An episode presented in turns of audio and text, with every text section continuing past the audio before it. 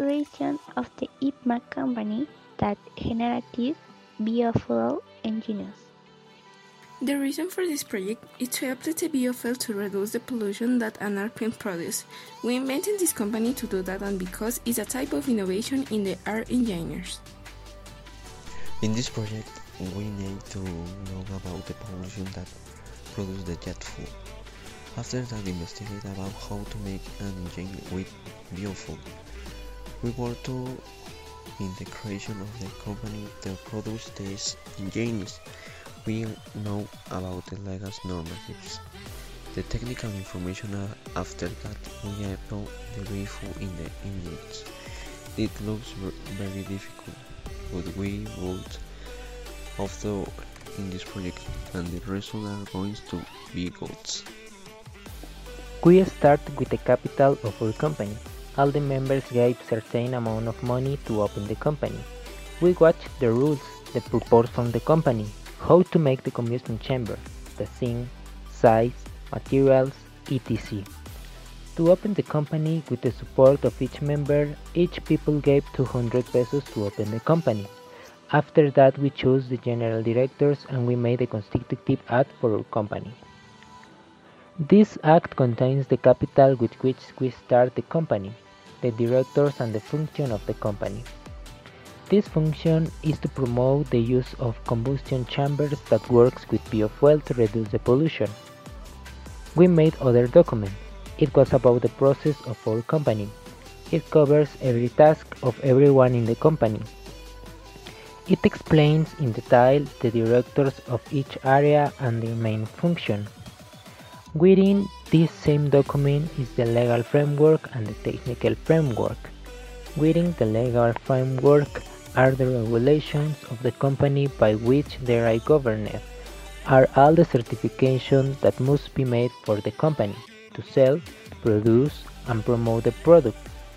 Use of your product as well as look for the certifications that recognize the company inside and outside the country. About the technical framework is a section of information about each existing engine within the world of aeronautics, their functions, how they are made and the materials from which they are made and their respective maintenance. There is also information about the biofuel to be implemented in, the, in these engines. Finally, in this document, the series of tests that were carried out the prototypes carried on in order to guarantee their operation was placed. The last thing we did was the elaboration of the prototype. For this, we used a large can from the coast and the part that would generate the spark when the fuel entered the combustion chamber was placed inside. Holes were made in the can larger for the fuel spraying to happen. Larger holes were made where the connection of the injectors is made that will send the fuel to the combustion chamber with a pumping system. Finally, we report everything in the document, as well a log of the errors and success. Brochures and business cards were prepared to give people the corresponding information. Likewise, web pages were opened when we upload the prototype process part of the legal and technical information and will serve to publicize the project and the company.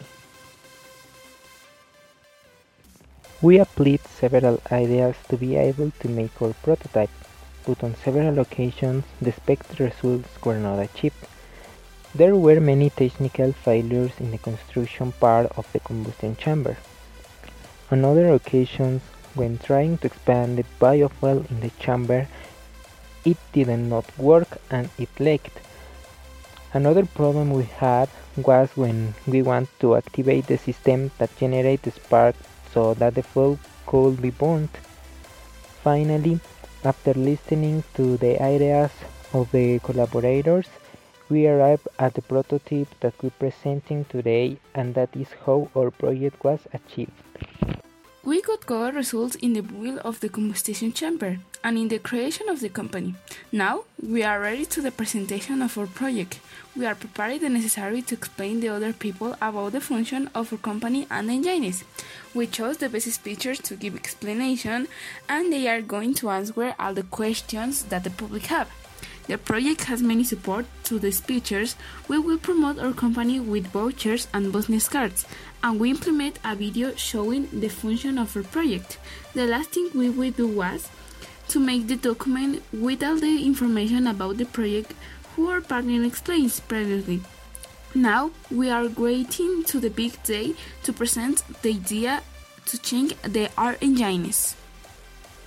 This was our participation the members of the team are Arroyo Bárcenas Rebeca, Navarro Ramírez, Víctor Emanuel, Soto López, Jesús Alejandro, and me, Vidal Ramírez Metzeri. We represent the Instituto Politécnico Nacional in general, but specifically the seat number 90, Leona Vicaria. Thanks for your attention.